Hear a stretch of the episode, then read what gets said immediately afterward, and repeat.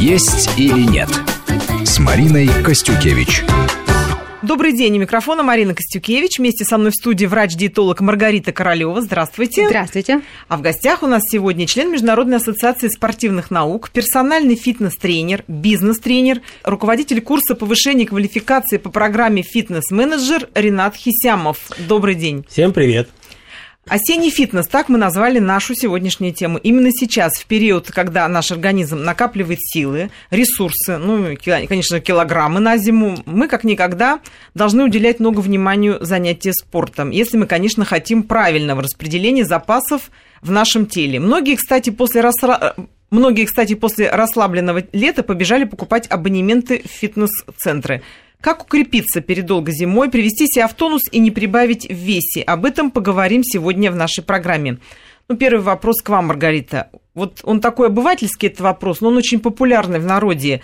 Насколько необходим спорт при желании привести себя в норму? Разве недостаточно только лишь правильного питания? Конечно, недостаточно. Ко мне постоянно приходят, каждый день приходят люди с целью снизить массу тела. Вот вы сказали, что сейчас организм накапливает к зиме. Да, он накопил уже к концу лета, когда люди сразили аборигенов где-нибудь на отдаленных островах своими физическими формами, и потом благополучно набрали вес, вернули как раз именно тот, который так стремительно теряли весной.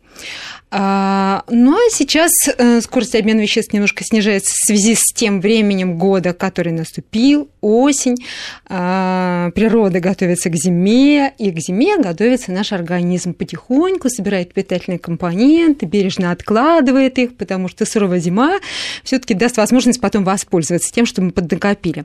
Вот так вот предательски отчасти ведет наш организм себя. Люди приходят для того, чтобы расстаться. Для того, чтобы расстаться с лишним, надо ускорить обмен веществ. А что нам позволит обмен веществ ускорить? Прежде всего, физическая активность, физическая нагрузка. Это самое первое, на что я всегда в своих, так сказать, диетологических программах обращаю внимание. Начните двигаться, потому что движение – это наше все. Движение – это мышцы, мышцы, богато кровоснабжаемая ткань. Именно от них, их состояние, объемы, массы зависит скорость обмена веществ. Не случайно у мужчин скорость обмена веществ выше, у женщин поменьше, потому что они обладательницы меньшего количества мышечной массы.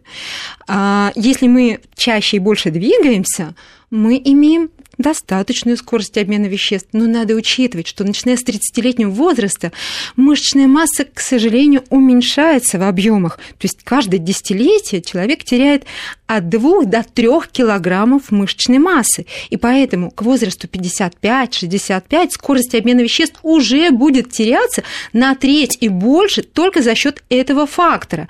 Поэтому надо мобилизовать прежде всего свою голову для того, чтобы понять, что происходит в организме, и начать делать первые шаги движения. Несколько видов физической нагрузки обязательно должно быть. Это аэробная физическая нагрузка, это силовые нагрузки и обязательно растяжка. Что касается аэробных нагрузок, я думаю, что Ренат все про это тоже знает и расскажет. Это думаю, кардионагрузка, при которой максимальное количество кислорода поступает в. Э, в жировую клетчатку, и происходит окисление жира, и использование этой энергии и для мышечной работы, да и, собственно, выведение из организма того материала, который поднакопился в жировых клетках. Там же не пряники накопили мы. Поэтому жировые компоненты, жирные кислоты будут использоваться как источник энергии. Мышца будет поддерживать свой тонус достаточно пролонгированное время. А для поддержания тонуса опять будет обеспечен расход тех калорий, которые отложились про запас на долгие зимние времена. Поэтому мы будем терять массу тела даже тогда, когда мы спим, но только в ближайшие 2-3 дня после физической тренировки. Поэтому не случайно тренировочный процесс должен быть регулярным, но умеренным по нагрузкам. Но я думаю, что сейчас в процессе разговора мы Конечно, вернемся к тому, что надо говорить еще и о силовых нагрузках, о растяжечках, ну и правильно выполнять физические нагрузки в аэробном режиме, и я обязательно скажу, что такое аэробный режим, какой пульс должен при этом быть. И еще очень важно, конечно, оптимизировать питание, э, максимально его выстроив таким образом, чтобы оно соответствовало характеру физических нагрузок с целью получения того результата, на который мы так рассчитываем. Об этом тоже вы обязательно да. расскажете. Осеннее меню очень, я думаю, интересно нашим слушателям. Ренат, скажите, пожалуйста, ну вот кто записался в фитнес-центры, пошли туда по осени, ну это все понятно. Люди сделали все правильно.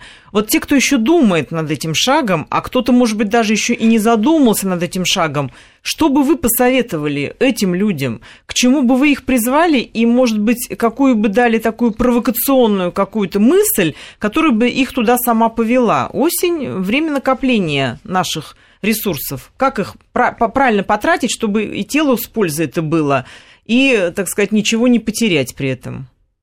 Ну, для начала надо себя полюбить. То есть все так просто. Пришел в спортзал и полюбил. Прав, прав, Конечно, прав, потому что если полюбить себя, значит относиться к себе как к храму.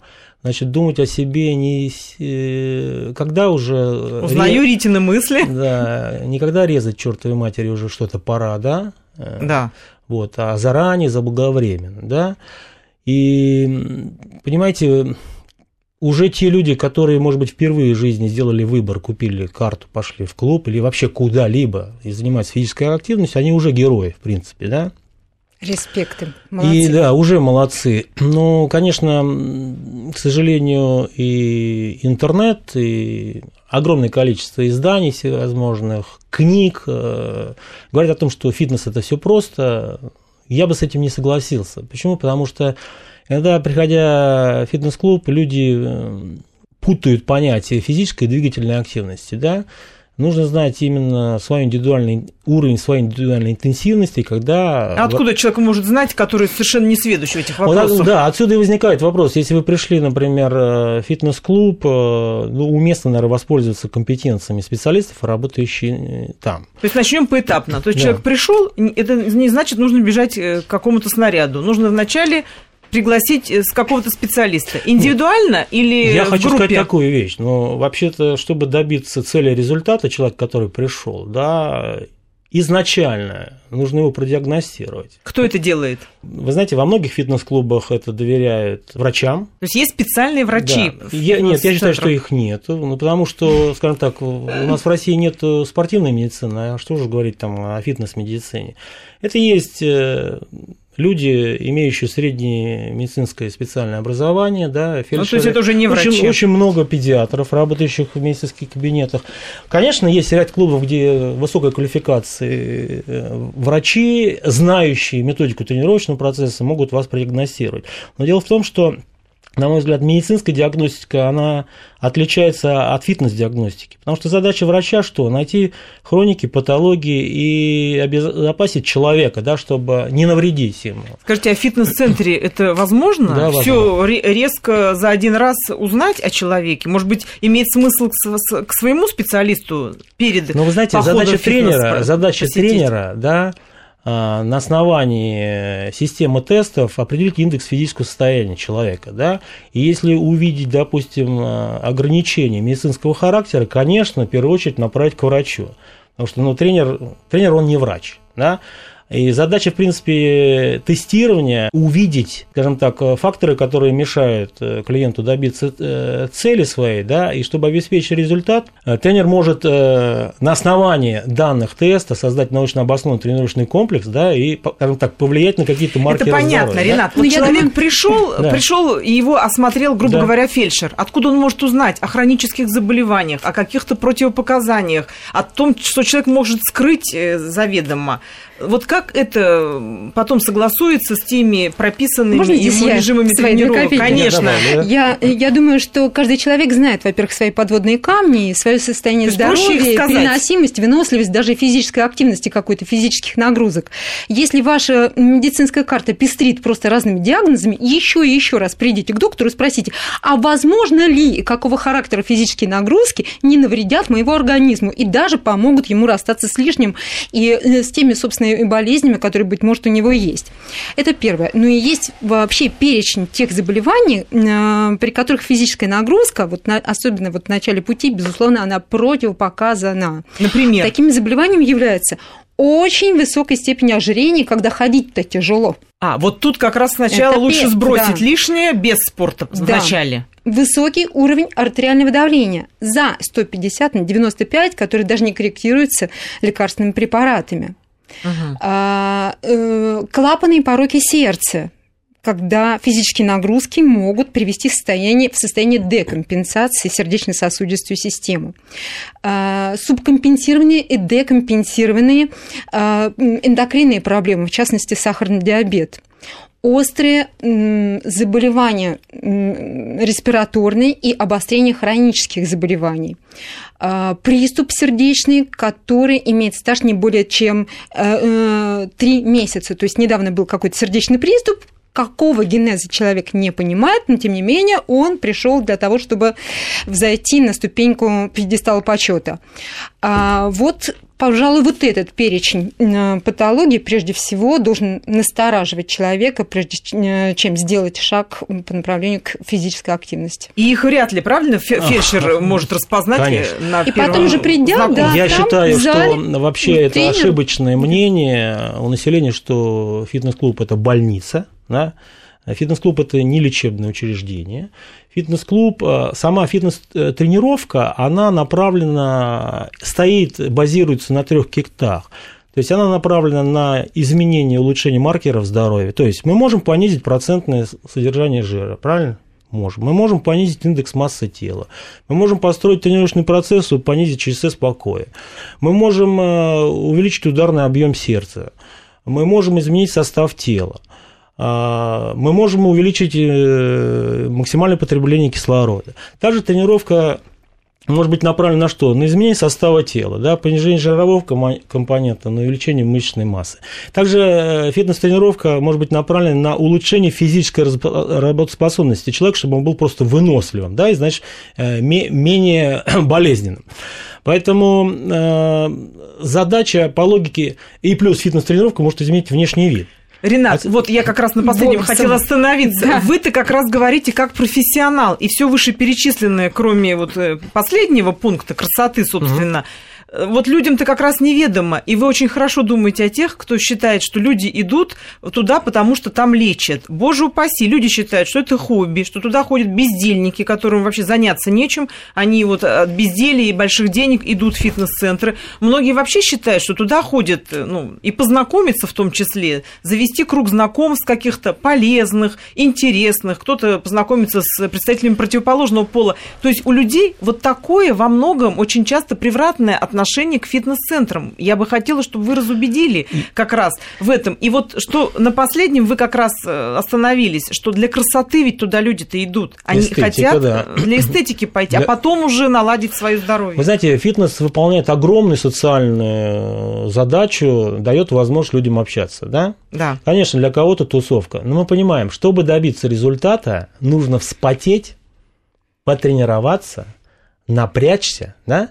И вы знаете, практика показывает, что иногда человек говорит, я Вообще, я считаю, что в современном фитнесе слово «похудеть» – это несколько, даже, наверное, запрещенное слово, потому что когда тренер говорит о том, что мой клиент похудел, ну, в данном случае для меня он нарвется на десятки вопросов, потому что первый вопрос, а, а за счет... Да, вы опять совпадаете с Маргаритой а за счет чего похудел? Потому что человек может похудеть. И за счет мышечной массы в том числе. Он может снять кроссовки э, перед взвешиванием, сходить в туалет перед взвешиванием, да, а, он может э, похудеть за счет внутриклеточной жидкости, он может похудеть идеально за счет жира, но основная масса э, клиентов, которые ходят в фитнес-клубы, к сожалению, худеют за счет мышечной ткани. То есть был чедушным, более чедушным остался. Потому что если вот как показывает, например, э, ну, постоянная работа с калипером, с биоимпедансным анализом, люди, тренирующиеся самостоятельно, теряют вес, к сожалению, за счет э, мышечной ткани. Почему?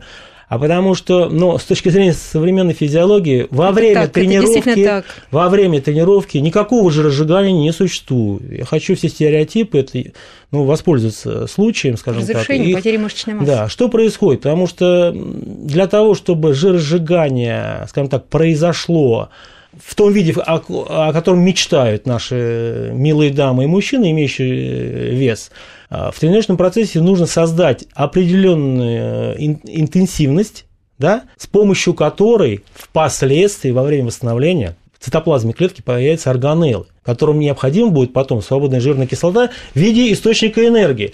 Во время тренировки. А только... митохондрих идет да, конечно, как раз, ну, да. об этих Да вы все о сложном, все, все о сложном. Вот сейчас сидят наши слушатели у радиоприемника и думают, а вот рассказали бы, сколько раз надо ходить, на каких заниматься тренажерах и в что выбрать? Йогу, скажем, или кардиотренировки? Могу сказать такое. Скажите. Вещь. Значит, если человек имеет, э, ну, назовем их серьезные проблемы, когда его, допустим, жировая ткань выше нормы относительно его пола и возраста, да, ну, давайте возьмем э, человека, имеющего там, скажем, первый тип ожирения, да, многие говорят, э, думают о том, что вот э, три раза в неделю пойду в фитнес-клуб, и все у меня изменится. Давайте рассмотрим э, ежедневный график нашего человека, да, среднестатистического москвича. Допустим, 168 часов в неделю. Что он делает? 8 часов спит, встал, принял душ, сел, позавтракал, оделся, сел, э, зашел в лифт, спустился, сел в автомобиль или в метро, доехал до работы. Ну, подвижный образ да, жизни, да. Сел э, за компьютер, потом пошел, пообедал. Ну, понятно, за мамонтом не да, бегает. Да.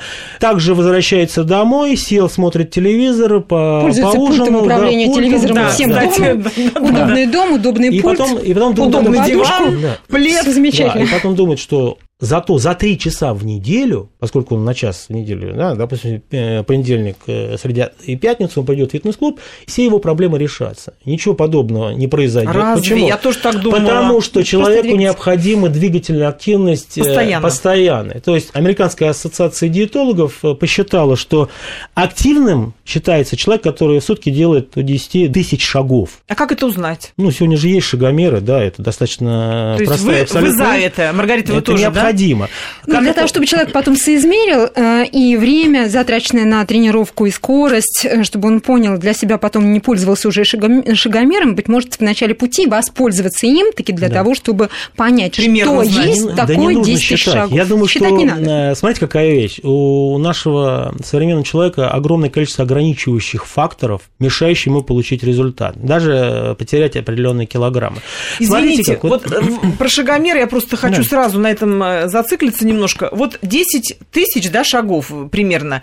Вот вы можете рассказать, что вместо, например, лежания на диване должен делать человек, чтобы вот эти 10 тысяч набрать? Например, он должен до метро одну остановку пешком Обязательно. идти? Так, из не, метро не, тоже? Не на лифте, а, допустим... Максимально использовать да. любые двигательные ага. Вы поехали на дачу так. не шашлыки рубать, а порубить дрова, например, да? Так. Или вскопать грядку. Идешь по лесу, ну, наклоняйся, в конце концов, даже э, собирай ненужные тебе цветы, элементарно, угу. да? То есть э, эта активность, она набирается. И вы знаете, многие говорят, у меня нет времени. Вот мы когда э, ведем диетологическое сопровождение да, это главный аргумент, клиентов, да? просим их, допустим, сделать фотографии их рабочего времени. Есть такое задание, и дается электронная анкета, так. и он три дня записывает каждый час, что он делает. Дневничок а потом, когда мы вместе, да? вместе анализируем этот дневник, они э, удивляются, сколько у них времени уходит на чаепитие.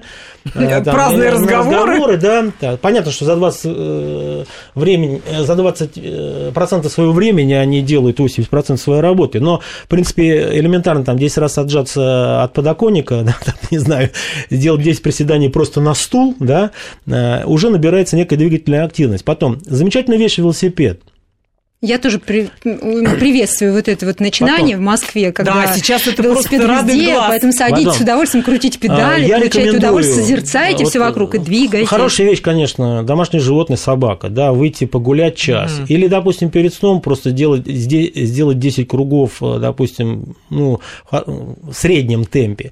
А, многие пытаются бегать. И я категорически против бега, особенно для людей, которые имеют ну, серьезный Серьезную большой массу тела вес. Вообще. Во-первых, почему? Это огромная нагрузка суставы. на, на суставы, да. А, ага. Плюс у, у бега есть анатомия. Нужно Это тоже вы сейчас секрет открыли. Да, у, у бега есть да, анатомия. Нужно уметь, Все же бегают теперь. Нужно тоже. уметь правильно ставить стопу. Потом еще вещь. Обратите внимание, люди имеющие лишний вес, э, во мно... Э, в большом количестве страдают плоскостопием.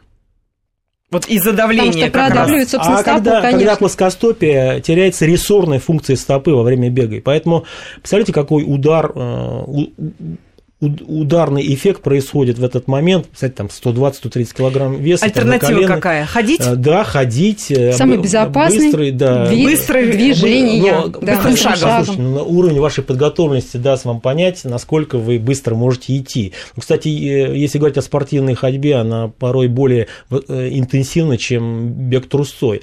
Потому, знаете, ведь действительно, почему народ в мире побежал? Благодаря известной книге Кеннета Купера, который написал в середине 50-х годов. Да, бегом бег, от инфаркта, да? Бег, бег ради жизни. Вся а. Америка с ума сошла, побежала от инфаркта, но вы сегодня до сих пор не найдете статистических данных, сколько людей к инфаркту прибежало.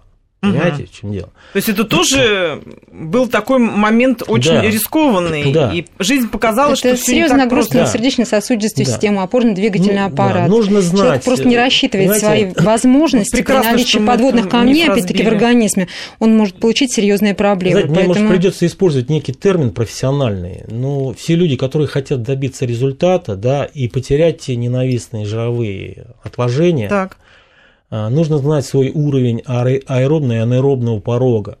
Понимаете, и только именно... Сколько выдержишь, да? Да, да? да, не то, что выдержишь, это, это он строго индивидуальный, понимаете, у каждого человека строго индивидуальный. Это может сделать только тренер. Плюс, когда вы хотите, э, вам нужна ваша интенсивность, когда, допустим, на уровне анаэробного порога будет расти э, после тренировки необходимые органеллы и делиться, да, а,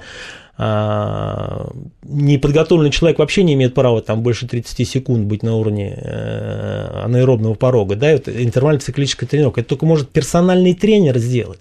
И поэтому э, вы задали э, несколько минут назад вопрос, достаточно ли ходить в фитнес-клуб? Нет, недостаточно. Если человек страдает серьезными проблемами, это три раза минимум да? Во как. А Международная ассоциация спортивных наук посчитала, что первая и вторая степень ожирения – это 7 раз в неделю.